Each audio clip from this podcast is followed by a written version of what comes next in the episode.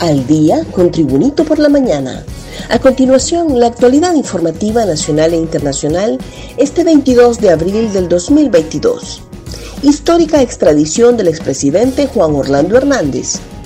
Cuando los rayos del sol caían, un tremendo despliegue de seguridad indicaba que ya era la hora para el expresidente de Honduras, Juan Orlando Hernández, cuyo rumbo iniciaba hacia su destino, Estados Unidos, país que hace 60 días solicitó su extradición por tres delitos, entre ellos narcotráfico.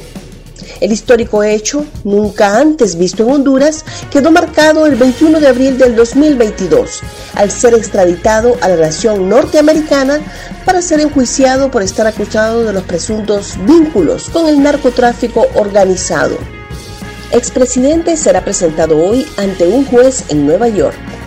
El expresidente de Honduras, Juan Orlando Hernández, que ayer fue extraditado de su país a Estados Unidos, comparecerá este viernes ante el juez federal Stuart Adon en el Tribunal Federal del Distrito Sur de Nueva York. Un comunicado del Ministerio de Justicia estadounidense señaló que Hernández, de 53 años, va a ser acusado de delitos que van desde el 2004 al 2022 por participar en una conspiración de corrupción y tráfico violento de drogas y propiciar la importación de miles de kilos de cocaína a los Estados Unidos. Abogado de exmandatario da primeras declaraciones. Uno de los abogados del expresidente Juan Orlando Hernández, Raymond Colón, expresó que la intención es ir a un juicio, pero sería prematuro afirmarlo sin antes ver las pruebas expresidente levantó la mano para decir adiós.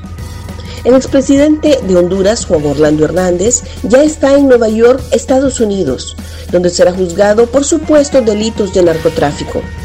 Hernández fue llevado por agentes de la Administración para el Control de Drogas, DEA, en un vuelo directo ayer por la tarde.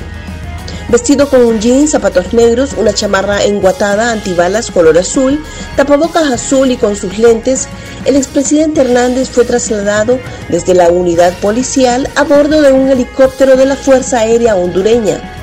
Durante su traslado reflejaba en su mirada cierta tristeza, preocupación y dolor al saber que es muy probable que no vuelva a ver a su familia. A pesar de eso, levantó la mano para decir adiós. Un repaso al mundo con las noticias internacionales y Tribunito por la mañana.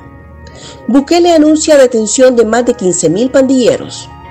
El presidente de El Salvador, Nayib Bukele, proclamó este viernes que más de 15.000 pandilleros fueron detenidos en casi el mes de una ofensiva permanente de la policía y las Fuerzas Armadas que detuvo un repunte de homicidios. Más de 15.000 terroristas capturados en solo 27 días. Seguimos guerra contra pandillas, escribió en Twitter el gobernante. La policía informó que el jueves capturó a 484 pandilleros y desde 15.055 desde el inicio de la ofensiva el 26 de marzo, una cifra sin precedentes en los últimos 30 años en este país centroamericano. Hondureño cumple sueño al escalar el monte Everest. La bandera nacional ondeó en el campamento base del Monte Everest gracias al esfuerzo del alpinista hondureño Ronald Quintero, quien se convierte en el primer hondureño en escalar la montaña más alta del mundo ubicada en la frontera entre China y Nepal. El catracho es licenciado en Administración de Empresas, apasionado del atletismo y escalada y montañismo. Nació y creció en el pueblo de Camasca, en el departamento de Intibucá, y emigró a los 16 años hacia Estados Unidos. Actualmente reside en la ciudad de Beckerley, California. Más noticias nacionales con Tribunito por la Mañana. Juan Orlando Hernández, ascenso poder y un final para la historia. El expresidente Juan Orlando Hernández salió de una aldea de Gracias Lempira hace 30 años, durante los cuales llegó al poder en menos tiempo que cualquier otro político hondureño.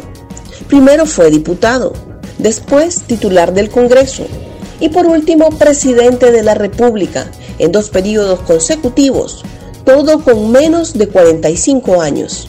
Ahora los fiscales de Nueva York aseguran que todo eso lo hizo, incluyendo su fortuna, conspirando junto a lugartenientes en Honduras del cartel de Sinaloa para introducir por lo menos 500 mil toneladas de cocaína a Estados Unidos desde el 2004 Sicarios atacan a balazos a una maestra de colegio.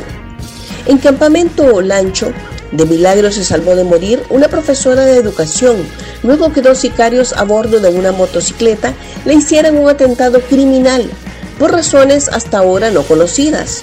De acuerdo a versiones de los vecinos, el hecho violento se registró frente a la casa de la infortunada dama, identificada como Irsa Damari Pacheco, quien recibió varios impactos de bala.